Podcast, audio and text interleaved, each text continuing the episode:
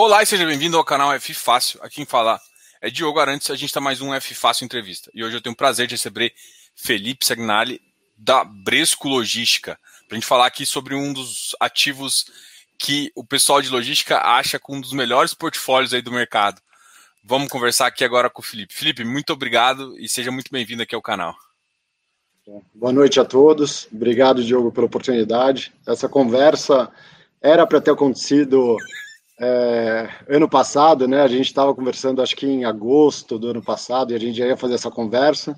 Acontece que a gente saiu com o follow-on no meio do caminho, e a gente ficou em período de silêncio, a gente não podia é, falar, e agora a gente acabou remarcando. Eu acho que é um momento ótimo para falar do fundo, tá? Eu vejo é, aqui um momento como de grande oportunidade, dado o valor da nossa cota, e quem tem uma cabeça de longo prazo, que é um pouco que é totalmente a cabeça aqui da casa, da gestão, pensando em, em portfólio mais institucional do mercado, tanto em localização, qualidade de construção uh, das propriedades e qualidade de crédito dos inquilinos. Acho que a gente pode se aprofundar um pouco mais ao longo da conversa.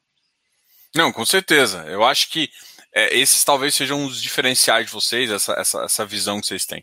Vamos começar aqui também. Eu acho que o pessoal já conhece o, Bresco Logístico, já conhece a Bresco, mas eu queria também que vocês contassem, contassem um pouquinho da história, já falando um pouquinho da experiência de vocês, né? Que até, até o momento que vocês decidiram fazer um shift e falar assim, não, agora a gente vem com esse produto de renda para o mercado, né? Porque a história de vocês é muito maior que só o, o Bresco Logística. Não, muito bom. Bom, a nossa história é é, a gente fala aqui que provavelmente a equipe de gestão é, focada exclusivamente no segmento logístico, que trabalha mais tempo junto, então, se pegar nosso, nossos diretores, eles estão praticamente todos há 15 anos trabalhando uh, de forma conjunta, isso é uma história que vem desde lá de trás, da Bracor, né, que foi uma empresa, uma plataforma de investimentos entre o Carlos e o Samzel, que é um dos maiores nomes uh, dos REITs americanos e do segmento imobiliário mundial, uma plataforma que fez mais de 55 investimentos, foi a maior venda da história da América Latina em 2011, e na época o Carlos então decidiu fazer uma plataforma de investimentos de longo prazo, é, formou a Bresco, saiu atrás é, de investidores que tivessem uma cabeça de longo prazo, focado em fazer um portfólio institucional de altíssima qualidade. A gente estava num momento é, de alta do ciclo imobiliário, a gente estava conversando aqui antes de entrar na live, que a gente só viveu baixa do ciclo imobiliário, e acho que finalmente a gente está entrando, já entrou, e vai ter um momento muito positivo do ciclo imobiliário logístico. E o Carlos via isso e não queria uma cabeça de private equity, uma saída ali em cinco anos, ele queria uma plataforma de longo prazo, fazendo propriedades no início, contratos atípicos de longo prazo, com, com precificações, marcações a valores abaixo dos praticados no mercado, porque como ele viu o mercado indo para baixo, é, isso tinha que se adequar no futuro. Se você tivesse um valor de mercado, seria estar num contrato atípico acima do valor de mercado lá na frente. Então a Bresco nasceu em 2011, os três sócios fundadores da Natura, uma cabeça muito voltada para ESG. Então isso é uma coisa que está bem batida no mercado, mas que a gente trabalha há muito tempo. Então a gente é membro fundador do Green Building Council, que faz as certificações LEEDs.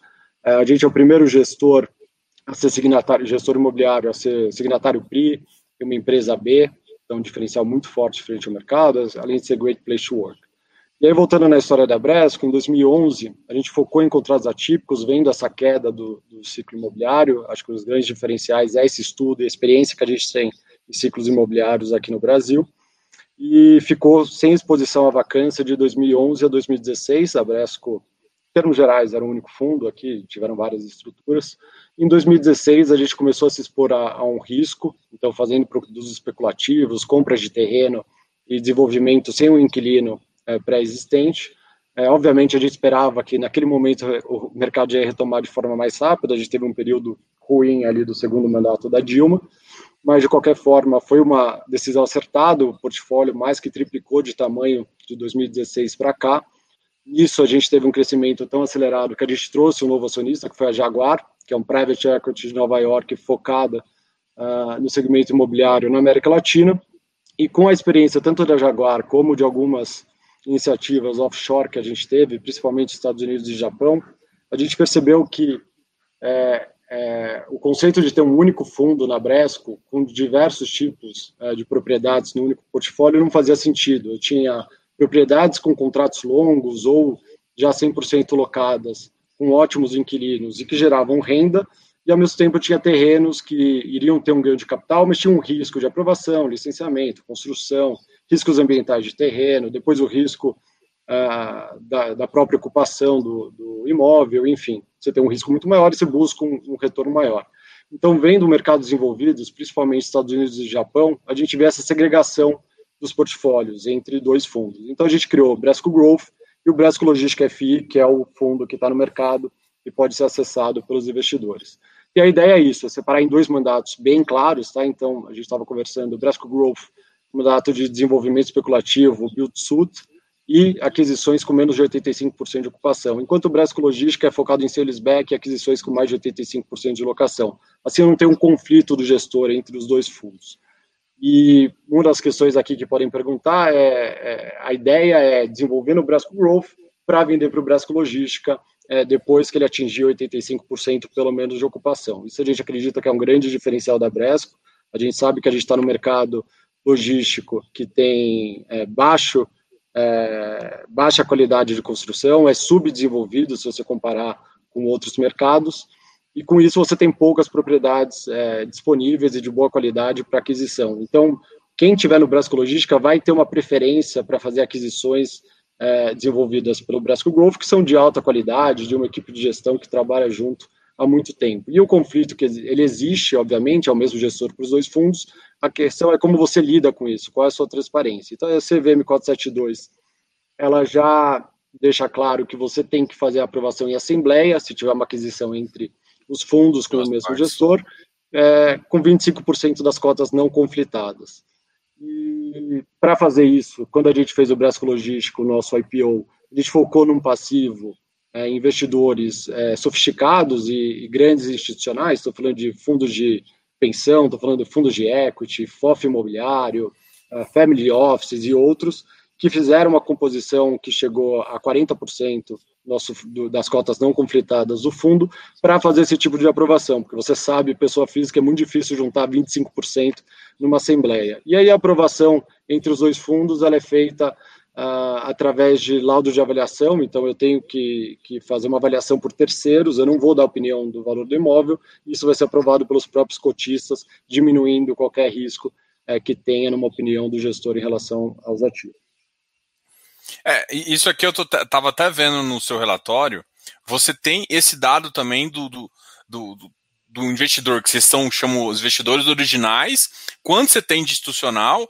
Hoje em dia, os investidores originais, que foram bastante, inclusive, institucionais e, e que deram a base, mais investidor institucional, você tem uma base bem sólida de, de, um, de uma pessoa mais qualificada no seu produto vocês, assim, qual é, vocês pensam em manter isso? Como é que vocês, vocês enxergam isso? Ou não, não tanto faz. É, foi, foi simplesmente uma estratégia de saída para o pro produto, para eu conseguir é, desenvolver melhor essas, essa minha estratégia de, até de conflito. Perfeito. Então, quando a gente fez o IPO, a estratégia foi justamente focar em institucional. Então, a gente saiu, o fundo na época tinha 1,2 bi, a gente saiu com 500 milhões.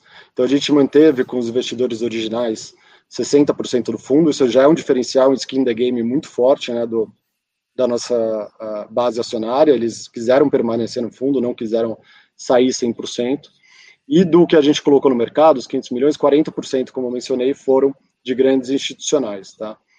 É, conforme passou o tempo, a gente, a gente chegou a ter no IPO um pouquinho mais de 7 mil cotistas. Conforme avançou o nosso IPO, só para o pessoal saber, saiu no final de 2019.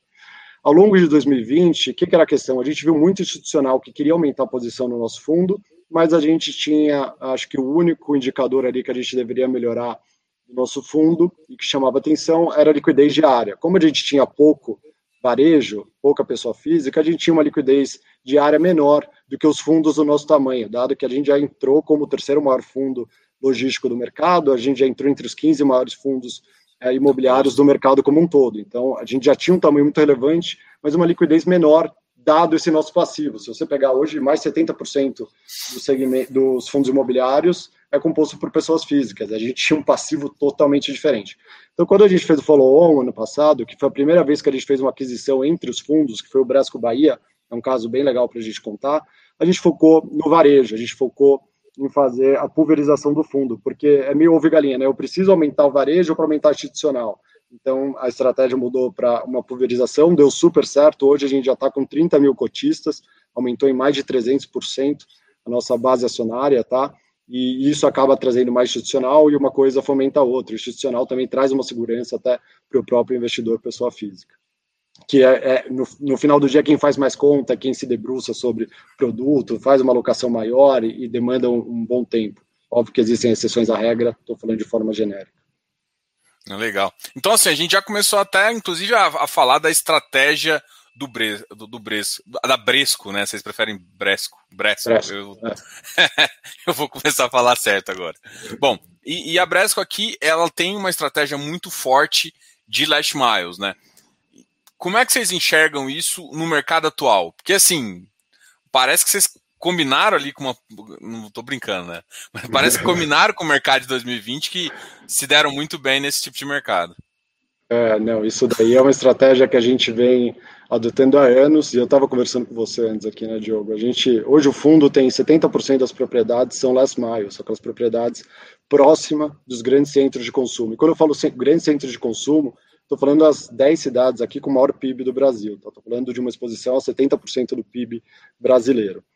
E desses 70%, metade disso, 35% do nosso portfólio está na cidade de São Paulo. Isso é um diferencial. Parece que eu estou falando aqui de um fundo residencial, um fundo de office, eu estou falando de um fundo segmento logístico. É um diferencial muito forte, porque cada vez menos você, você tem cada vez tem menos áreas, terreno, cada é. vez mais o terreno é mais caro e, e, além disso, está no mercado que, é, devido à Covid e à pandemia, ela acelerou o que já era nossa tese e o que a gente vem construindo há alguns anos, e agora a gente está tendo esses resultados muito positivos. Né?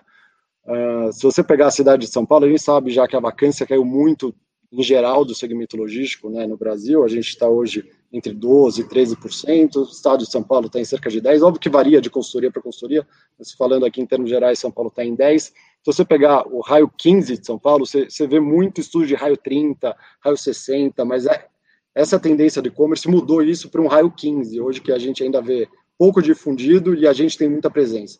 O raio 15 de São Paulo tem entre 3% e 4% de vacância, que é esse mercado onde você está do lado do centro consumidor, do, do grande centro de consumo, onde você faz a entrega direta para o consumidor final. Pode falar, Diogo. Eu, eu tenho uma dúvida em relação a esse raio 15 aí. Uma dúvida assim.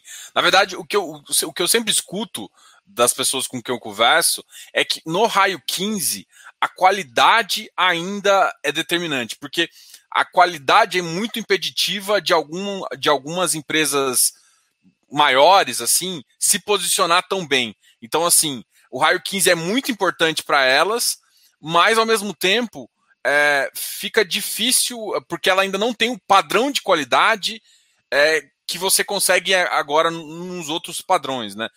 É, isso é verdade? Isso, isso realmente é uma realidade? E vocês têm esse, esse padrão melhor? Como é que você enxerga nesse ponto? Isso só para encaixar a, a essa visão de construção e a visão. É, porque terreno a gente sabe que é, limit, é, é um limitante grande. Mas Isso. tem limitante de qualidade também, porque a gente aí começa a peneirar ainda mais esse mercado e, e ainda colocar um pedestal ainda nos ativos que tem melhor, que conseguem aderir a um, uma empresa maior, alguma coisa nesse sentido. Não, perfeito. Acho que tem alguns pontos aí. Primeiro, falando do nosso portfólio, eu posso, obviamente, responder de forma mais, com mais propriedade falando do nosso fundo, mas das 11 propriedades do Brasco Logística, 10 são classe A+, que é a melhor classificação, especificação, se pegar classificação da Sila. Então, uma única propriedade, ela não é A, e eu vou mencionar os benefícios que a gente vai ter com essa propriedade nos próximos tempos. A gente está fazendo um retrofit super importante. A segunda questão é, você tem um ponto, a gente tem muita propriedade, por exemplo, dentro de São Paulo, com uma eficiência super baixa, isso, é, quando o, se você pega uma empresa que tem uma maior sofisticação e faz o estudo logístico, é, ela percebe, é, e faz conta, você percebe que muitas propriedades aqui têm 60%, 65% de eficiência. Se você colocar uma propriedade de 85%, 90%, 85% é, é a barra para chegar numa, na especificação de melhor qualidade. A gente está falando de um preço de locação que deveria só ser, só por essa questão, 30% acima. Então tem um benefício muito forte. É, e o terceiro ponto é isso: o terreno é muito caro. Hoje a gente vê é, dentro de São Paulo, S-Mile, é, raio 15, você tem alguns pontos. Hoje o terreno já pode representar mais de 50% do investimento. Então o terreno passa a ser a parcela mais relevante do investimento do segmento logístico. Isso não fechava a conta lá atrás, quando as empresas não viam o benefício do last mile, de estar próximo. E essa tendência mudou com a Covid, como a gente conversou. Hoje, eu estava mencionando, a gente tem 3 a 4% de vacância no raio 15 de São Paulo. Então, uma empresa de e-commerce que queira é, se posicionar, ou uma empresa que não queira renovar, ela tem que sair de São Paulo, porque ela não tem como é, é, não aceitar uma renovação e continuar no mesmo mercado que ela está. Ela vai ter que sair do raio 15, ela vai ter que ir para fora é, dessa proximidade do, do, do, consumidor final. Então, isso vai gerar uma pressão sobre preços muito forte, positiva para quem estiver bem posicionado. E o segundo ponto é, é, o que a gente mencionou, essa questão de aprovações licenciamento demorar cerca de dois anos em São Paulo. Então, quem está querendo se posicionar agora vai estar tá construído, vai estar tá pronto o empreendimento daqui três anos, pelo menos. Então, as empresas que, os fundos que se posicionaram de maneira anterior e anteviram esse ciclo, elas vão ter um benefício muito forte aí nesses próximos dois anos. Sabe? É legal isso. Agora, vamos, vamos. Eu quero te perguntar um negócio que é basicamente assim: bom, você tem um fundo que, que tá last mile ali, chegou a. e, e, e que, que foi assim beneficiado, assim, o momento econômico de e-commerce foi bem positivo. Hoje em dia, é assim, teve, teve muita tentativa de diferimento é, o pessoal chegou a negociar, porque assim, de certa forma, quando você olha de fora, é, não, você só vai dar diferimento para para quem está realmente precisando. E, e, o seu portfólio basicamente é meio blindado para isso por conta que você pega operador logístico, você pega é, igual você comentou que bastante o Last Mile, só tem uma pequena parcela ali que vocês, que vocês colocam como industrial. Vocês, vocês, enxer vocês chegaram a ter alguma coisa nesse sentido? E, e essa segunda onda também tem alguma coisa uh, de, de, pedido, alguma coisa que pode, tá que pode interferir? Não, perfeito. Acho que esse é um diferencial também. A gente tem, acho que os três pilares aqui que a gente se propôs é, lá no início da Bresco a ter o foco, a gente desempenhou muito bem, que é Localização, acho que é 35% da, na cidade de São Paulo, 70% last mile, demonstra que a gente se posicionou muito bem no mercado. Qualidade dos ativos, como mencionei, 10 das 11 propriedades são a melhor especificação técnica. E aí o terceiro pilar é qualidade de crédito. A gente, quando eu falei que em 2016 a gente começou a se expor no mercado especulativo, a gente saiu com um produto com vacância, 100% de vacância, obviamente era um produto especulativo, e a gente chegou a ter inúmeras demandas é, de operadores que a gente não queria no nosso galpão, porque iriam destruir, não teriam uma boa qualidade de crédito e outros fatores, e a gente negou. Se fosse alguém procurando resultado no curto prazo, já colocaria para dentro, até um preço de locação às vezes um pouco acima do que a gente fechou no final, porque queria um resultado no curto prazo. A gente pensando no ganho no longo prazo é, e numa carteira saudável e sustentável, a gente negou isso até chegar em um inquilino que a gente tivesse conforto que fosse bom no longo prazo para a nossa carteira.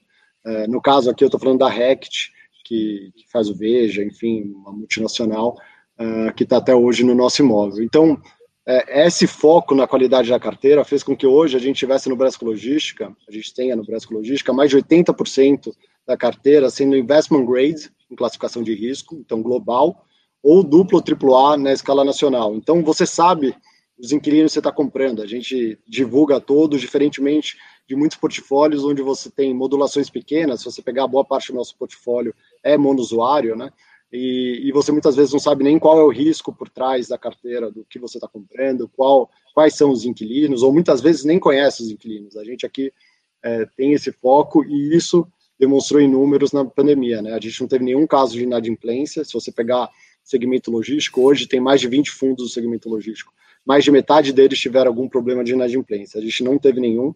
A gente teve a saída de um inquilino, mas é, que era uma questão pré-pandemia, que foi a Binhar de Itupeva, mas que paga a multa até setembro desse ano, 11 meses de multa de locação. Isso demonstra que mesmo com bons inquilinos, a gente coloca cláusulas que beneficiam o nosso cotista, né, e dão uma tranquilidade a equipe de gestão fazer a reposição do ativo.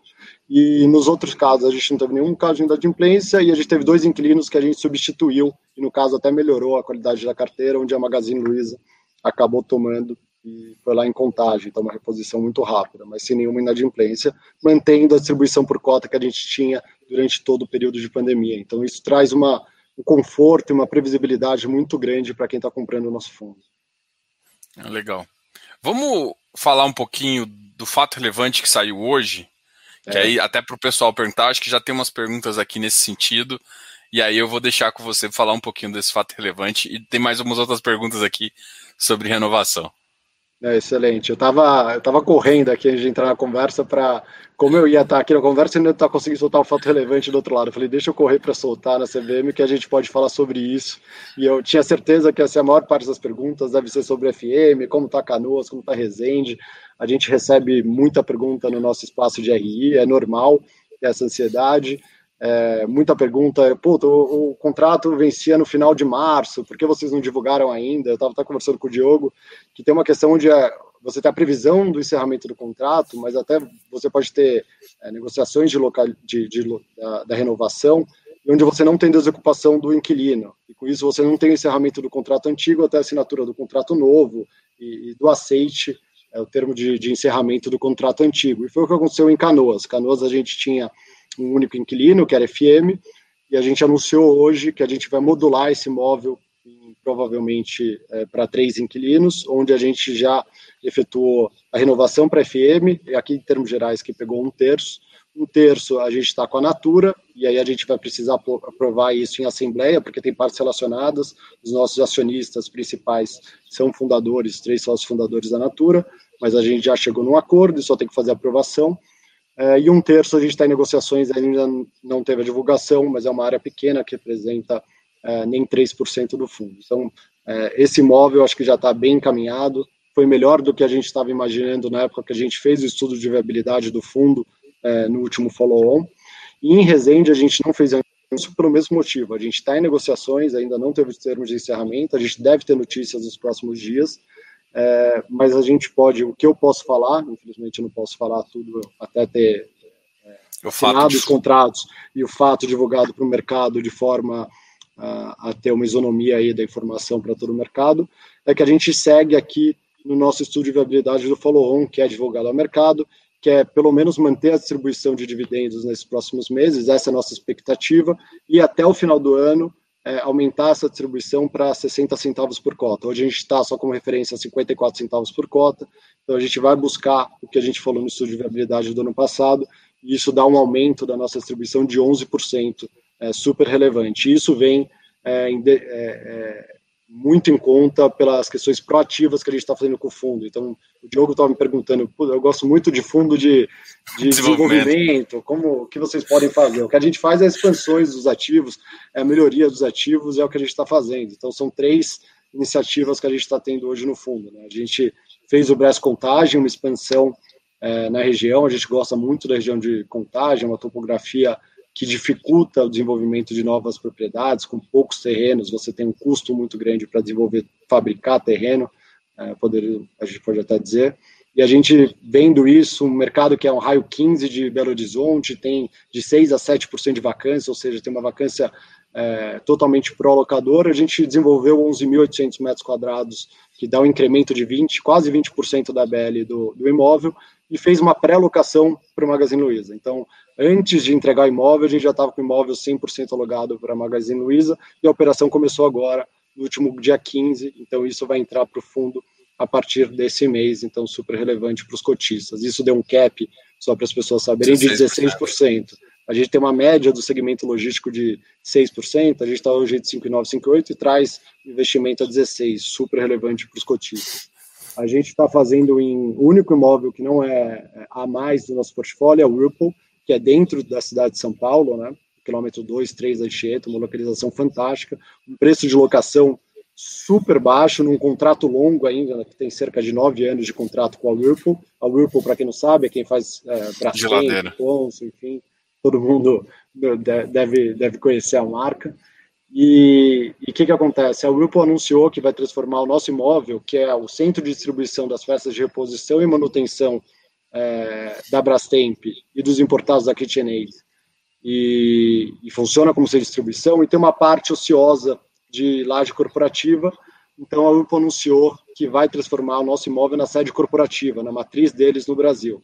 Então eles anunciaram a contratação da Atier para fazer um projeto de retrofit e a Bresco está investindo cerca de 20 milhões de reais a um cap de 11 nesse retrofit, que vai fidelizar ainda mais o inquilino, porque vai transformar na matriz deles, vai melhorar a qualidade do, do da propriedade, porque é um retrofit, obviamente, e vai trazer um retorno muito bom para o cotista. Então, são três pilares que, que são fantásticos, e isso deve ficar pronto também, parte da obra, já a partir de maio, junho, e aí é receita adicional para o fundo. E por último, a gente tem o Brasco Bahia, né? Então a gente acabou de fazer terminar a aquisição do Brasco Bahia, o G200, que é a nave a segunda nave do, do da propriedade, que está alugada para o Mercado Livre, e aí o Mercado Livre pediu entre o G100 e o G200, que são duas naves separadas, uma conexão para a operação deles, vídeo que eles tomaram 100% do empreendimento, e são 3 mil, 3 mil metros quadrados é, arredondado, que dá um cap de quase 10%, e também ficou pronto agora no início de abril, e a receita adicional para o fundo, então isso vai, ao longo desse próximo ano, incrementando a nossa distribuição de dividendos. Du duas coisas aqui que agora. Uh, quando no, na, no começo do fundo, vocês falam que vocês têm uma BL é, de. Uh, nossa, esqueci aqui. 600... 430 mil metros quadrados. Isso, 430 mil e com possibilidade de aumentar em 10% ainda com essas expansões. Esses 10% já está incluso todos esses projetos ou a gente está falando de novos projetos ainda? Você está falando de contagem, de, de uh, desse Bresco Bahia, desse Bresco é, Bahia? Como, como, é que. Não, o Bresco Contagem ainda está, porque nesse último relatório ele ainda não tinha sido entregue.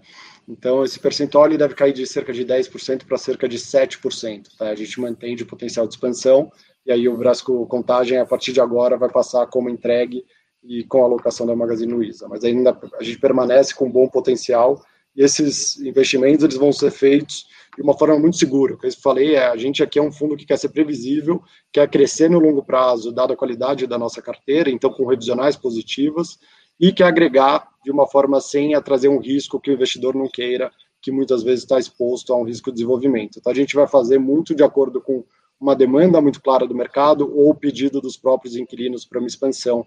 Foi bem o caso aqui que aconteceu nessas últimas iniciativas. Show. Uma coisa também que, que o mercado agora começou a olhar é como é que vocês enxergam o portfólio em relação à diversificação de regiões? Ainda é foco de vocês ficar numa região mais centralizada como São Paulo? Ou é, por vocês serem last miles, faz sentido agora ir para uma região do Nordeste, para o Norte e até às vezes aqui para o Centro-Oeste? Como é que uh, vocês pensam é, essa, essa, essa, inclusive essa aquisição de, de ativos e, e, e portfólio? Perfeito. Então, a gente gosta muito da região de São Paulo, do Last Mile. Como eu mencionei, a gente tem propriedades em desenvolvimento no Brasco Growth, que futuramente vão ser oferecidas para o Brasco Logística após estabilização e vão gerar ainda diferencial competitivo do nosso fundo é, com essa exposição. Mas, ao mesmo tempo, a gente vê com essa questão do e-commerce a necessidade de capilaridade de estar em, em outras regiões é, e atender a demanda desses inquilinos que hoje, dessas empresas que hoje são é, as empresas que mais demandam é, a área de logística no Brasil. Então, exemplo claro disso é o Brasco Bahia. A gente se posicionou né, de maneira antecipada é, a uma demanda de, do, do, Mercado Livre, a gente fez um desenvolvimento especulativo e acabou pré-alocando 100% para o Mercado Livre. A gente não tinha nenhuma, nenhuma propriedade ainda no mercado da Bahia, e se mostrou uma tese muito boa. E acho que isso é, é muito em linha com o passo de desenvolvimento que a gente está do e-commerce ainda no Brasil, de muito subdesenvolvido. Né? Acho que alguns números são legais. A gente tem hoje o prazo médio de entrega do e-commerce no Brasil de 13 dias. É, se você pegar o, o mercados desenvolvidos, um, dois dias, um dia. Dois dias no máximo é que o consumidor vai aceitar. E, e aqui a gente está falando de 13 dias. Quem é de São Paulo está acostumado aí no Mercado Livre, vai no modo full, pede de manhã e muitas vezes recebe à tarde, mas é o mesmo não acontece em outras regiões do Brasil. E, e a tese do Mercado Livre lá no Brasco Bahia é, é isso que é muito legal, né? O Mercado Livre é, trouxe a meta global deles, que eles têm nos outros 19, 20 países que eles têm operação, de entregar 70% dos pedidos em até dois dias. E para isso eles precisavam diminuir esse gap que eles tinham logístico na região e fizeram o primeiro hub do Nordeste deles para atender tanto o Last Mile de Salvador, porque ali a gente está a 13 quilômetros do aeroporto de Salvador, praticamente a divisa do município, e já é uma via de escoamento para todo o Nordeste. Então isso é uma tendência que vai se prolongar, tem que ficar muito atento à demanda do e-commerce, mas deve se prolongar. E, e, além disso, o e-commerce tem demonstrado um crescimento muito forte. A gente viu ano passado, o e-commerce cresceu 41%. É, Para ter uma ideia, o Nordeste cresceu 100%. A gente acredita que poderia ser ainda maior se não fossem os gargalos logísticos que muitas vezes não fidelizam o cliente e não faz com que ele tenha novas compras e seja reincidente. É, e além disso, o e-commerce demanda uma área de armazenagem maior, então, do que um varejo tradicional. Tem estudos lá fora que mostram que o e-commerce demanda três vezes mais área do que esses tipos de empresa. Isso porque eles têm um sortimento maior, eles têm um giro maior, eles precisam, é, de certa forma, é, tá, ter uma exposição a estoque maior, com mais sortimento para fazer essa entrega é, sem ter ruptura. Então, isso vai demandar novos espaços e novas localidades, e a gente tenta se antecipar e ter contato com os principais é, clientes desse mercado. Show. Tem uma pergunta aqui que é assim, no contrato com a Natura, o preço foi superior ao aluguel. Aqui, sem, sem exatamente falar, é que vocês não, não abrem muito o preço, é, por, por até questões é, de, de, de, não mostrar para o mercado. Mas a, só para em termos, só para o pessoal entender, porque assim, a gente tem um, um, bastante parte do contrato, assim, a gente é, pensando que você pode renovar e crescer um pouquinho o preço do metro quadrado. Né? A gente teve um mercado onde a absorção líquida está aumentando desse mercado, mas ao mesmo tempo você ainda não tinha ganha, não tem uma, uma, força tão grande ganhando preço de metro quadrado. É, você, você enxerga isso para as próximas renovações? Como é que é isso e, e quanto mais ou menos é, em termos de porcento, nem sei se você pode falar, mas em termos de porcento você consegue, é, você pensa, né, na verdade não, não consegue, mas você pensa que pode aumentar no, no, no portfólio? Não, acho que é ótimo. Acho que, como a gente mencionou um pouquinho no começo, a gente vai ver aqui um mercado positivo para quem estiver bem localizado, principalmente em regiões primárias, onde tem uma barreira de entrada grande é, para novos competidores e um custo alto para isso. Então, das nossas propriedades, a gente, você mencionou até, né, 53% tem vencimento nos próximos três anos. A gente tem 14% que é agora já, que são FMs, que a gente já está fazendo os anúncios, e a pergunta de Natura, que eu posso abrir aqui, Natura e FM estão com o mesmo preço de locação, tá? E, e são preços que estão enquadrados nos valores de mercado. Aliás, até se pegar algumas considerações de alguns lojas de avaliação acima do valor de mercado, dada a qualidade da nossa propriedade, e é difícil desenvolver devido à característica do terreno na região, tá? Mas falando sobre os outros vencimentos, então a partir de 21, aqui já é questão de Resende Canoas, estão bem encaminhadas e a gente vai ter bastante notícia nos próximos dias. E as questões de 22 e 23, as revisionais são principalmente São Paulo, então 22 GPA CD6 e 23 GPA CD4, e 22 e 23 eu tenho revisionais em contagem também, com inquilinos como B2W e Carrefour. São as duas regiões muito para o locador. Então, como eu mencionei, São Paulo, raio 15, 3 a 4% de vacância. Contagem, 6 a 7% de vacância. A gente fala que o mercado vira pro locador entre 10 e 12% de vacância. A gente está bem abaixo disso.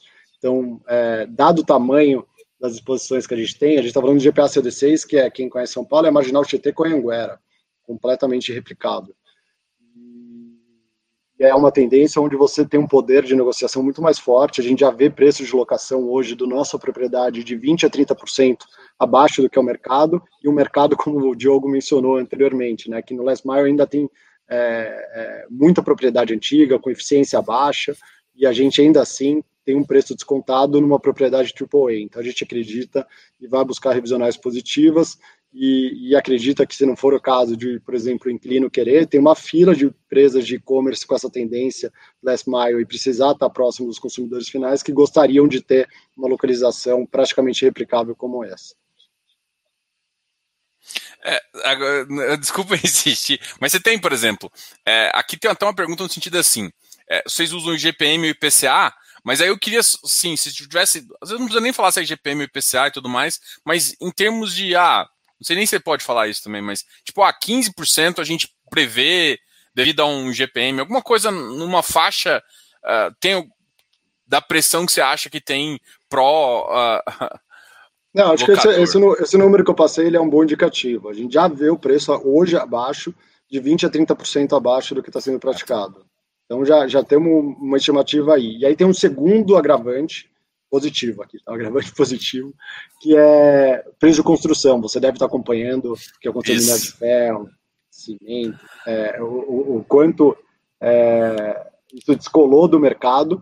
É, com a gente vê preços de, de, de, construção bem acima do que era o período pré-pandemia, o aço disparou, é, e com isso o que a gente vê é que isso deve impactar, não deve ter uma volta a preços da é, a custos pré-pandemia, isso deve impactar o mercado como um todo. Se o custo da construção subir para o mercado como um todo, isso pressiona os preços de locação, porque necessariamente é, os fundos vão ter que buscar esse retorno e, e, isso vai influenciar as propriedades que estão estabilizadas, podendo aumentar seu preço de locação também. Então tem duas vertentes positivas: um preço que já está abaixo uma propriedade de maior qualidade do que do mercado, com um mercado onde os custos de construção estão subindo e vão pressionar o mercado como um todo. É, o, é, o, pessoal sempre, a gente sempre comenta aqui do custo de construção, na verdade é uma pergunta quase que, que, básica aqui, porque basicamente assim, a gente viu que o aço subiu 60%, teve quatro, uh, o, a, a liga de ferro também tem, assim, tudo está subindo. Então o custo de construção subiu de 2020, é, de 2019 para 2020, mais de 45%. Então, assim, se você não tiver uma folga no aluguel, é, é, é porque, porque eu gosto de, de até frisar isso. Porque, tipo, o investidor, quando ele, ele tem que entender, tipo, ele tem que olhar para o mercado como se fosse uma caixinha. Tipo, não vai ser de uma hora para outra que ele vai repassar o preço, mas se aumentou o custo de construção, as novas entregas já vão contemplar isso no preço e as revisionais falam. E aí, quando eu, eu fiz a ponte com 53%, foi que basicamente, tirando os 14% agora, que você já falou que está bem encaminhado, mas o que? 14%, mais 36% já nos próximos dois anos, você tem um potencial bem interessante aí, que aí você já está aproveitando o mercado de expansão, que é o que a gente começou até falando na live aqui. É, é essa a realidade aqui que o, que o seu cotista tem que enxergar, né? Ele enxergar o mercado podendo crescer aí com empresas, e aí volta também na sua estratégia de começo, né? Que é sempre com é, investment grade alto, né? Então não, não corro risco de, de, de pagamento em nada. Então eu corro baixo risco de crédito, alto investment grade. É, é essa análise que o, que o investidor seu tem que fazer. Exato, e quem está olhando longo prazo tem que olhar isso, tem que olhar muito a localização dos ativos e, e quão fácil é replicar esses ativos, porque se você conseguir é, construir de uma maneira fácil num terreno baixo, essa pressão de preço em mercados secundários não vai existir, porque o inquilino pode, dependendo da empresa, ela optar por fazer um build-suit e, e, você não consegue subir o preço porque ele consegue um terreno barato e num custo de construção fazer uma, uma equivalência ao preço que ele paga atualmente, por exemplo. Agora, se você tiver, obviamente, exposto a mercados com difícil, com alta barreira de entrada e difícil desenvolvimento, é isso, ou você aceita revisionais mais altas, ou você sai do mercado, e aí tem que ter um outro tipo de logística, uma exposição diferente, que a gente sabe hoje ser muito estratégico essa proximidade com o consumidor final. E acho que nesse lado também, acho que vale mencionar um ponto que levantam muito, né, falam de é, questão de laudo de avaliação, preços, a gente vê que preço por metro quadrado, é, a gente fala, puta, não tem subido. O que o mercado divulga de preço de metro quadrado é o preço de metro quadrado pedido. O que é o preço de metro quadrado pedido? É o preço das propriedades, é o preço pedido das propriedades que estão vagas. No mercado onde você tem 10% de vacância, você tem que estimar que, tirando novas entregas, a maior parte das boas propriedades deveriam estar alugadas, que são aquelas que têm um valor de locação mais alto e têm um poder de pedir as revisionais. Então, muitas vezes você acaba não enxergando esse preço mais alto, porque essas propriedades estão alugadas e você está vendo somente as propriedades, muitas vezes, de forma genérica aqui, que são de pior qualidade, que conseguiram mesmo assim subir um preço de locação. É só ver é, esse último ano como a gente teve incremento ainda não substancial. Então, é, nessa vertente, a gente vê é, o, patrimônio líquido sendo marcado por lado de avaliação, que muitas vezes estão defasados. Por quê? Lado de avaliação, ele vai fazer uma avaliação do seu portfólio de acordo com o preço pedido hoje do mercado. Mas é isso, o preço pedido hoje do mercado é das propriedades vagas. Não está enxergando, assim como você mencionou, que muitas vezes investidores não enxergam, qual vai ser o preço daqui um, dois anos. e qual que é o preço real, qual que é o preço daquelas propriedades, melhores propriedades vão conseguir cobrar. E isso faz com que muitas vezes tenha uma distorção, que as pessoas querem se balizar por laudo de avaliação e por patrimônio, que às vezes não corresponde no mercado onde você tem potencial de crescimento. Acho que é super legal destacar. É, muita gente se baliza por patrimônio líquido, por laudo de avaliação, e nem sempre é a melhor métrica. Tá? É, isso que você falou é muito engraçado. Assim, eu tinha uma visão, é, até antes do mercado, assim, até estudando bastante, que basicamente eu podia olhar simplesmente o preço do metro quadrado, né? Eu olhava o preço, assim, falando no começo, eu olhava o preço do metro quadrado e, e essa era o meu dedo, ó, tá bom, não tá? Então, se o preço do metro quadrado, eu fazia um, uma estimativa do preço do metro quadrado da região, eu conseguia comparar se o, se o ativo tá. E aí, eu conversando com, com o gestor, ele me falou exatamente o que você comentou. Olha, Diogo, até vale fazer isso. É melhor que às vezes confundir. Mas você tem que olhar potencial. Se você não conseguir. E o potencial, não só o fluxo de caixa também, e o potencial do ativo, ele é um pouco maior. Então, isso vai te abrir a cabeça para simplesmente você pensar assim: olha aqui, eu estou pagando isso aqui, mas esse tipo de ativo que tem esse potencial assim, assim, assim, isso aqui é, é é, inclusive é mais difícil até no, no laudo para você mensurar. Não sei, eh, não sei se eu consegui explicar muito bem isso, pessoal, mas tipo tem, a, tem o preço do metro quadrado, que é muito claro, mas esse potencial que talvez seja o mais difícil de você colocar numa balança é, é, precificar, né? É a métrica hoje, é o que eu mencionei, o laudo de avaliação, ele vai botar minha revisional do GPA CD6 ano que vem, supermercado 4 e 3% de vacância. Ele bota na revisional o preço que ele tem pedido hoje no mercado. Ele tem que colocar, se balizar no que é pedido hoje. É o que eu mencionei, o que é pedido hoje? 3, 4% só do mercado que tem disponibilidade. Ele não está vendo os 96% do mercado, que são as melhores propriedades e consegue subir o preço. Então, o meu laudo de avaliação do GPA 6, que é um caso claro aqui, ele marca pelo preço pedido hoje do, do, do mercado de São Paulo, mercado que não tem vacância. Então, como que ele vai estimar? Ele não faz uma estimativa do que vai ser o locação, do que eu vou pedir. Então, eu tenho certeza que eu tenho um ganho a capturar que não está sendo é, é, demonstrado nesse tipo de avaliação. E o segundo ponto, que é muito importante, é, é conta que, que investidores acabam fazendo de, puta, vou pegar qual é o valor de mercado dessa, desse, desse fundo, qual é a metragem, ah, o metro quadrado dá X por metro quadrado as propriedades. Ah, tá caro, faz de todos os fundos, fala, esse fundo tá caro, esse fundo tá barato. E muitas vezes está comparando banana e laranja, está comparando coisas totalmente diferentes. Se você tiver uma exposição no mercado de São Paulo, que como eu mencionei no raio 15, você já tem o terreno sendo mais caro do que o próprio desenvolvimento, ou seja, é, você tem um custo agregado no terreno muito forte, enquanto você vai para o mercado secundário, onde às vezes o custo do terreno é praticamente zero, é só o custo da construção, como você vai comparar é, o preço do metro quadrado dessas duas propriedades? Elas são incomparáveis. Aí você tem uma propriedade dentro da, da vou dar exemplos aqui, obviamente, sempre do nosso fundo, uma propriedade como BRF Londrina, que ganhou o prêmio Master Imobiliário do ano passado na categoria Build Suits, é, ganhou o prêmio Golden Trial em Las Vegas de planicidade do, do piso no tipo de construção, é, que é, tem certificação LEED e é 100% frigorificado.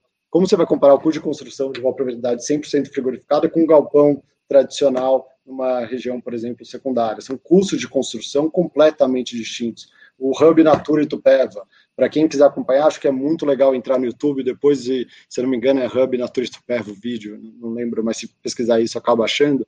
Você é, vai ver operação da Natura. Um galpão AAA geralmente tem 12 metros de pé direito.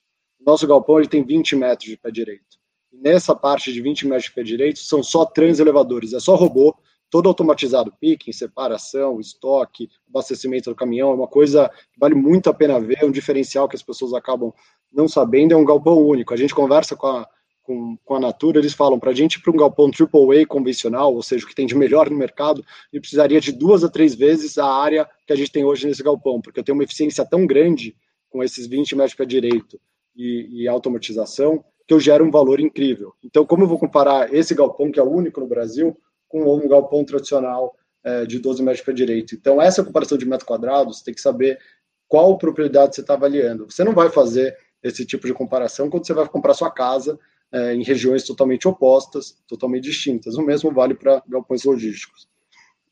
Esse, esse ativo que você mencionou aí, ele é um que, na hora que você vai. Eu já tentei, o Bresco eu já coloquei no papel, fui fazer umas comparações. Esse ativo aí é o que foge tudo da minha conta. Esse ativo aí é o... Esse é o ativo aí que o que, que é isso? Até entender, e assim, entender que a visão dele é diferente. É, esse, esse daí é o ativo que eu ia zoar. Destrói a análise, né? Destrói a análise, é, porque ele é, é diferente, não tem uma, uma, coisa tão comparável no mercado com uma liquidez o suficiente, onde eu consigo no mercado pegar um preço de referência e falar, olha, gente, é mais ou menos isso, então tá caro, tá barato. É isso, é, mas é o que eu mencionei, é só pegar esse, esse dado que passaram, de duas a três vezes a eficiência. Depois faz o cálculo de quanto é o metro quadrado natura e tira, divide por dois ou divide por três. Você vai ver que está abaixo do valor de mercado da região. Então, esse é o tipo de conta que você consegue fazer, dado o que você agrega para o seu inquilino. Então, é, mas, por exemplo, ninguém divulga, fala assim, olha, acho que ó, eu sou, aqui eu tô mais, sei lá, duas vezes mais eficiente, duas vezes e meia mais eficiente. Ninguém chega e fala, olha, eu tô. Até para ninguém ser copiado e eles conseguirem continuar ganhando nisso, né? Ninguém. Essa, essas tecnologias, ninguém fica abrindo muito jogo, não. É. Vou continuar uma pergunta aqui, até da Giana. É, é uma pergunta que eu acho que você deve estar recebendo também, né? O Bresco usa GPM e PCA, vocês estão hoje com 23,5 do GPA, e, e, aí, escuta, parece que o GPM vai morrer, né? É, já teve estudos da, da, da, FGV em relação a isso. Eu, eu assim, eu entendo, o, o, investidor geral, ele normalmente ele, ele antecipa muito, ele pega a notícia e antecipa as, as questões, e começa a já preocupar com outros fatos. Mas eu, eu acho que é uma pergunta aqui que que você deve estar recebendo, eu acho que faz sentido você falar aqui para o pessoal também, até a sua visão em relação a isso. Mas levaram para o Congresso até, de tentar proibir GPM, forçar IPCA em todos os contratos. Então é uma coisa, a gente está no Brasil, é, é bem possível é. que tirem até a negociação que existe entre duas empresas, o que é impressionante. Mas falando aqui da nossa situação, é óbvio que a gente teve GPM completamente atípico. Quando você olha a curva do GPM e do IPCA no longo prazo, eles tendem a convergir e você tem momentos de discrepância, que é o momento que está acontecendo, a gente chegou aqui a bater 30% né, de GPM. O que acontece é que hoje a gente tem 23, 24% do nosso portfólio GPM, mas 14% disso é o FMs que venceram, estão vencendo agora e a gente está fazendo os anúncios. Então, esse 14%, obviamente, ninguém numa revisional, numa, num novo contrato, enfim, vai falar querer 30% de reajuste. Isso acontece num contrato atípico, onde você não tem, onde você tem uma cláusula automática e, e não é negociável. Então, 14% vão virar IPCA, a gente fez até o anúncio de Natura FM em Canoas, que vão sair do GPM e passaram a ser IPCA. Então, botando essa métrica, a gente cai mais ou menos para 10% do nosso portfólio GPM, e a gente já teve as revisionais desses uh, inquilinos que estão em GPM e passamos 100% eram contratos onde a gente estava em mercados é, muito pró-locador, onde a gente estava defasado em relação ao valor de mercado, e, e, a gente pôde fazer incidência do IGPM, mas eu enxergo que sim, é uma tendência a ter uma migração para o IPCA, e a gente tem, vai ter, vai acabar ficando com 90% do nosso portfólio em IPCA, mas a realidade hoje é mais ou menos essa. Legal. Em relação. Vocês se sentem muito confortável com essa questão típico-atípico, né? Porque uh, talvez o, a, a tipicidade é, assusta muito o seu investidor, né? Mas para quem para quem é, é um investidor que pensa em portfólio, fica mais tranquilo, né? Como é que é essas essas questões? Olha, é igual, e volta naquela mesma pergunta, né? Eu, eu, eu tô, a minha pergunta é mais no sentido de e aí, você vai conseguir aumentar o preço, né? Porque o mercado está em expansão para esse segmento. E mais muita gente pode estar tá perguntando assim: nossa, mas e se der vacância? é, no outro sentido contrário, e aí tem medo de, de contrato típico. Como é, é que você perfeito. fala para esse investidor? É, é perfeito. É, a gente vê isso muito como uma questão tática, tá? Então, eu contei um pouquinho a história da Bresco, né, lá em 2011. Lembra que em 2011 a gente estava no, no pico do ciclo imobiliário. Então, você está vendo o quê? Você vai ver o preço de locação cair. O preço do metro quadrado pedido, na época, em 2011, era cerca de 23 reais o metro quadrado. A gente está hoje entre 19 reais, mais ou menos, o metro quadrado. Depois de mais de quase 10 anos, 10 anos, a gente caiu de 23 para 19. Ou seja, naquele momento, você está marcado um contrato típico, você ia sofrer uma revisional, contrato típico, geralmente você tem revisionais após três anos, você ia sofrer revisionais para baixo, e não seria uma boa exposição. Então, por isso que eu mencionei 2011 a 2016, só contratos atípicos de longo prazo, porque eu me defendo desse momento de queda do mercado e na, na, na volta do mercado eu já estou recuperado, desculpa, dentro do valor de mercado. Então, a gente vê muito como uma questão tática e o momento certo. Então, muito investidor olha e fala: nossa, esse cara tem 100% do contrato atípico, é isso que eu quero. Se ele quer segurança, tiver um contrato bem firmado, óbvio que é excelente. Mas se você tiver um momento de alta do ciclo imobiliário, como a gente provavelmente vai viver agora, contratos bem posicionados, típicos, vão sofrer revisionais positivas. E nesse momento, esse tipo de exposição vai gerar valor para o cotista. Então, hoje, por mais que ainda 70% vai cair para cerca de 60% dos contratos são atípicos, GPA CD6 e CD4, que são atípicos, vencem em 2022 2023, são lá mais São Paulo que vão ter revisionais positivas. Contratos típicos, como em contagem, começam a vencer 22 23, no mercado de 6, 7% de vacância. Provavelmente a gente vai buscar revisionais positivas. Então, é uma questão muito tática e momento de mercado. E aí é de novo o que você, tipo, Diogo, você mencionou, de olhar para frente. O que, que a gente acha que vai acontecer nos próximos anos e, e, e como vai ser o impacto nas locações. Essa conversa de olhar para frente é uma que a gente vai ter bastante. E aí é. deve ter uma outra conversa que vocês também estão devem estar escutando aí bastante, que é interessante até. É, o pessoal, sei lá, eu acho que tem uma visão um pouco mais de que o ativo imobiliário é um pouco diferente, né? Ele, ele pega um spread em relação ao NTNB, que é basicamente assim, falar um pouquinho dessa. Uh, do, do Copom tá aumentando a Selic e o pessoal fazer aquela conta básica, ah, mas se a Selic chegar no final a seis anos, a, a 6%, aí seu fundo está me entregando 6%, qual que é a vantagem, assim? E, e, a comparação, ela nunca é nesse sentido, até porque você, não, você, não, você consegue agregar valores, esse mesmo potencial que fica, é foda explicar, mas eu acho que é muito interessante isso. É, você consegue agregar, a parte que você agrega no valor é, da construção no final é, é o que é que, que você não está enxergando, que não está além da renda, né?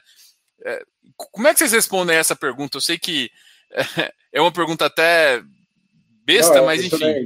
Não, é ótimo. Não, e a pergunta é super válida. A gente faz estudo sobre isso.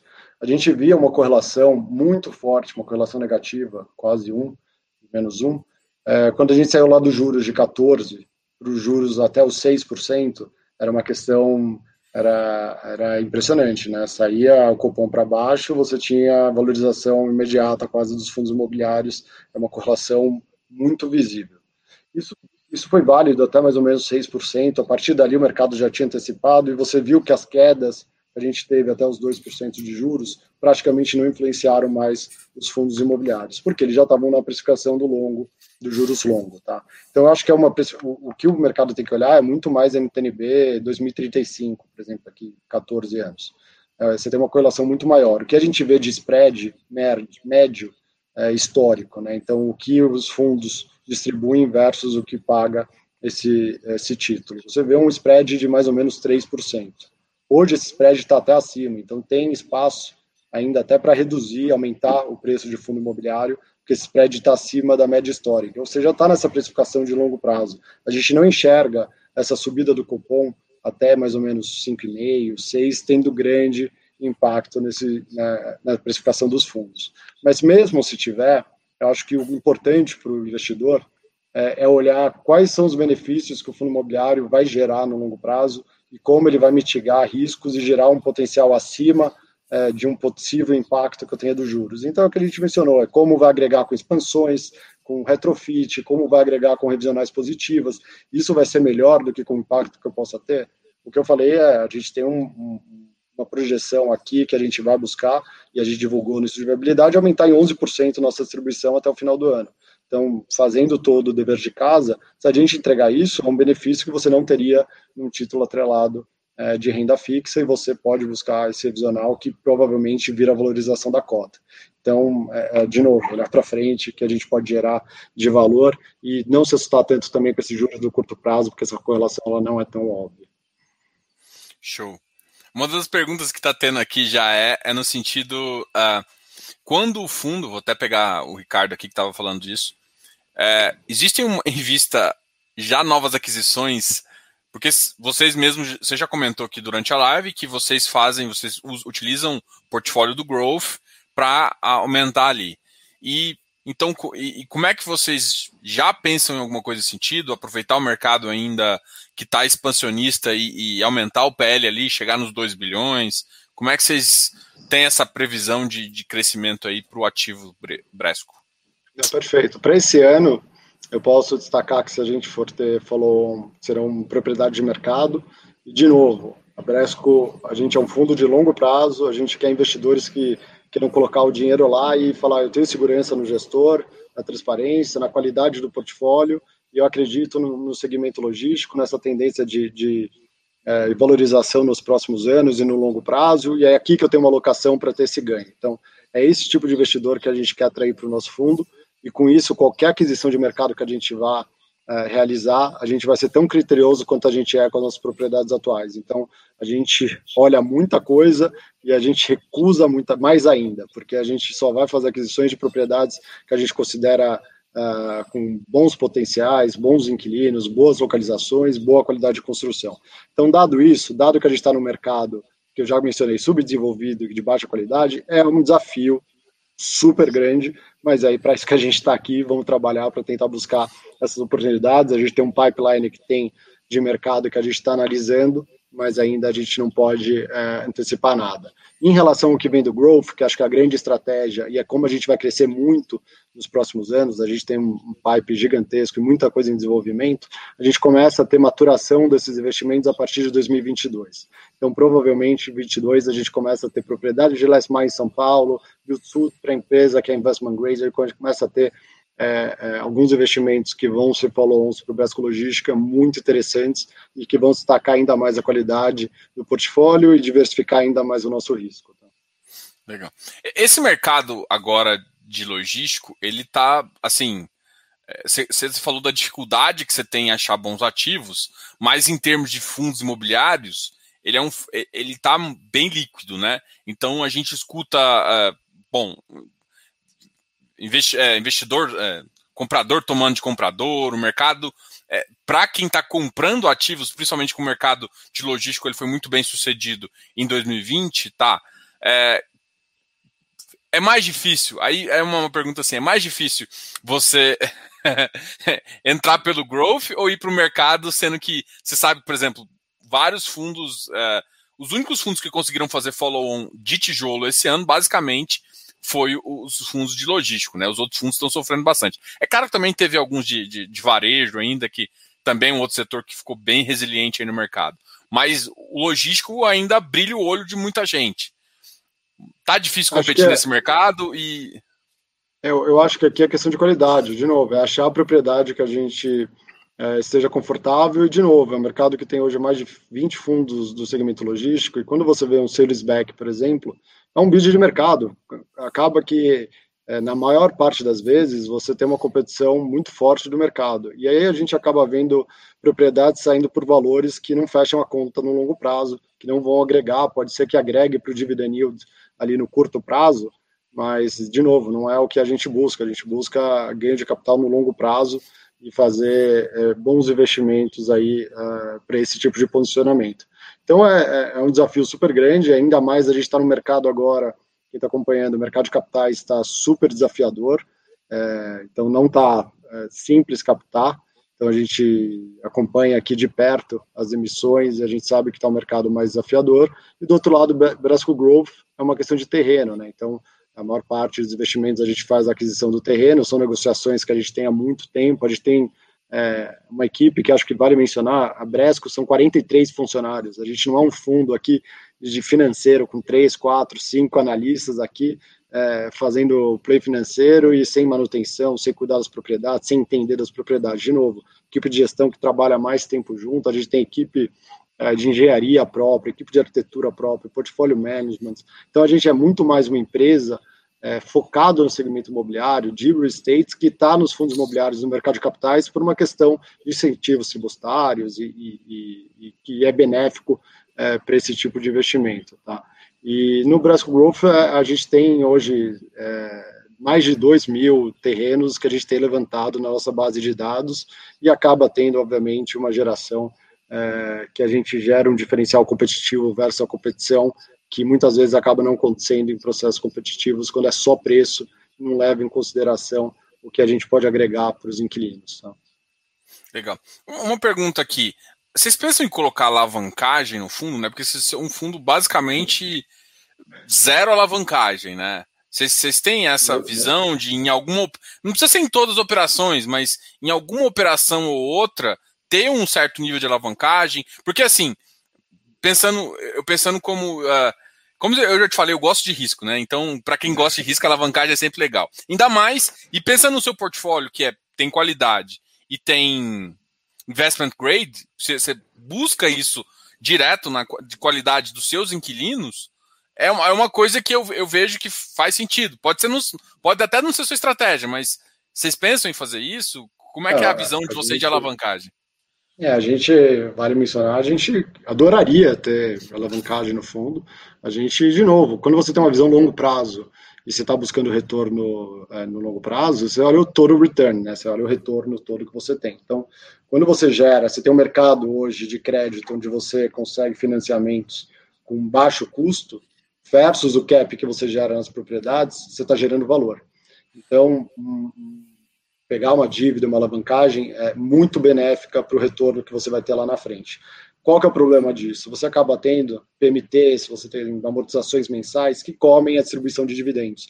Então você tem um trade-off, você tem uma diminuição da distribuição de dividendos do seu fundo para ter um retorno maior lá na frente. E isso é um mercado que, infelizmente, no mercado pulverizado, não está desenvolvido o suficiente para ter essa cabeça. Tem muito investidor que quer comprar, quer ter a liquidez para poder sair depois, não tem a paciência para esperar esse retorno que vai vir lá na frente. Um exemplo muito bom disso, quando a gente foi sair no IPO do nosso fundo, com as 10 propriedades, a gente tinha um alto grau de alavancagem, a gente tinha dívida, e nosso desejo na época era sair com um portfólio alavancado. A gente tinha dívidas que geravam muito valor para o portfólio, e a gente falou, isso daqui não deveria ser um problema. E não foi o que a gente viu, os bancos que participaram em conversa com investidores, a gente viu que isso não ia voar, porque o que o produto de fundo imobiliário é na cabeça de boa parte dos investidores, generalizando de novo, é a distribuição de rendimentos, é a maior previsibilidade e ter ganhos que eu mencionei que a gente busca com expansões revisionais, mas sem essa questão de alavancagem e o risco que está atrelado a isso. Legal. Tem uma pergunta aqui que eu recebi no Instagram que eu vou fazer aqui, eu vou brigar com a pessoa, mas eu vou fazer aqui. Assim, Pergunta hoje na live, Diogo, com a Bresco, se a gestão poderia melhorar o relatório gerencial. Aí, primeira coisa, eu, eu até estava conversando isso com o Felipe. Você quer, assim, é, uma, é legal você pedir melhorias, eu acho que faz sentido. Mas fala quais melhorias, né? Não, não, não chega e fala melhor o relatório. Não, fala que, olha, eu acho interessante colocar o ponto de vista de vocês, incluir tal dado. Não, acho. Eu, eu, Vou deixar você falar aqui um pouquinho. Qual, qual que é o nome do investidor? Felipe, deixa eu falar aqui. Ah, não, Antônio Antonioli.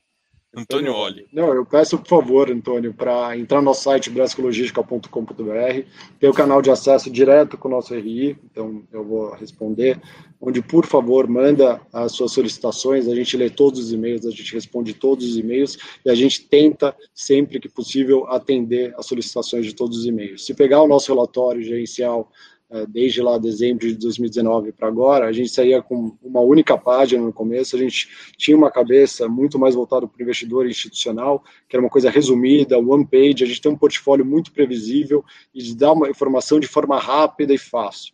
A gente teve uma série de solicitações, hoje a gente já está com seis páginas no nosso relatório gerencial, está todo mês agregando informação, recebendo é, feedback e pedidos no nosso canal e a gente acrescenta sempre que possível e sempre que a gente achar uh, viável. Então, por favor, entre no brascologistical.com.br, faça solicitações e a gente vai agregar como a gente puder, porque a nossa ideia é justamente ser o mais transparente possível e fornecer a informação que facilite a vida do investidor para fazer a escolha do, do, melhor fundo que ele considerar e fazer os investimentos uh, no prazo.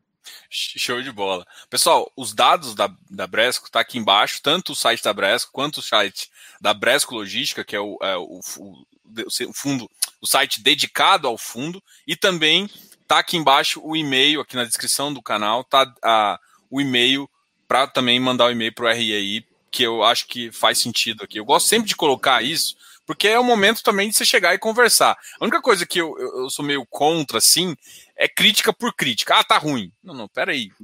por que que tá ruim. Eu sei que não foi essa do Antônio, mas eu gosto assim, pô, coloca alguma coisa para agregar, né? Não você tem que construir, gente, ajudar a construir o mercado, é sempre com essa filosofia. Felipe, é, eu quero ajudar, mas eu, não, mas eu não tenho a bola de cristal ainda. A gente está desenvolvendo, não tenho ainda, mas como eu puder ajudar, se puder me facilitar minha vida, bem-vindo. muito legal. Felipe, muito obrigado aí pela, pela conversa. Vou deixar aqui você falar as últimas palavras. E, de qualquer forma, obrigado aí a por aceitar esse convite aqui do canal e conversar comigo. Saiba que tem uma. Toda vez que quiser falar de um, de um, de um produto, alguma coisa aqui, saiba que tem um canal aqui como uma porta aberta para vocês. É, é, só comenta também com o pessoal do seu webcast uh, trimestral com, que, que, vocês fazem no fim de todo o trimestre, até para o pessoal conhecer também é, é, esse canal que vocês utilizam diretamente com o investidor. Não, excelente, acho que ótimo ponto, Diogo. A gente anunciou, está no site hoje, a gente deve soltar o comunicado amanhã. A gente vai fazer o webcast trimestral do nosso fundo no dia 7 é, agora de maio, tá? Então a gente faz trimestralmente, é, onde a gente muitas vezes um pedido que fazem de solicitação é palavra do gestor, lá que a gente acaba, é, quem faz o call sou eu, que sou gerente de relações com investidores, e o nosso CFO, Rafael Fonseca, onde você tem pode fazer perguntas diretas, a gente passa pelo relatório, fala das perspectivas e, e é uma forma, acho que muito boa de ter interação com os investidores. Canais como Uh, o seu, Diogo, eles ajudam muito nessa comunicação com, com o investidor, pessoa física, que às vezes acaba não indo uh, para o nosso site. É isso que a gente também quer agregar e trazer, porque a gente tem uma série de informações de maneiras diferentes. E aí é saber o que agrada mais e ao longo do tempo ir se adaptando. Então, convido todos para o brescologistica.com.br. A gente uh, quer sempre melhorar e dar mais informação, ser o mais transparente possível para ajudar nessa tomada de decisão. Então, obrigado pelo, pelo canal e pelo, pela possibilidade aqui de participar do call, uh, Diogo. Valeu, Felipe. Pessoal, muito obrigado aí. Se inscreva aqui no canal, dá um like nesse vídeo e participem aí do, do da webcast, que eu acho que é sempre muito bom também trazer essas novas visões e conversar com o time aí, até para sugerir coisas positivas sempre. Obrigado, Felipe. Pessoal, até mais. Boa tchau, noite, tchau. tchau.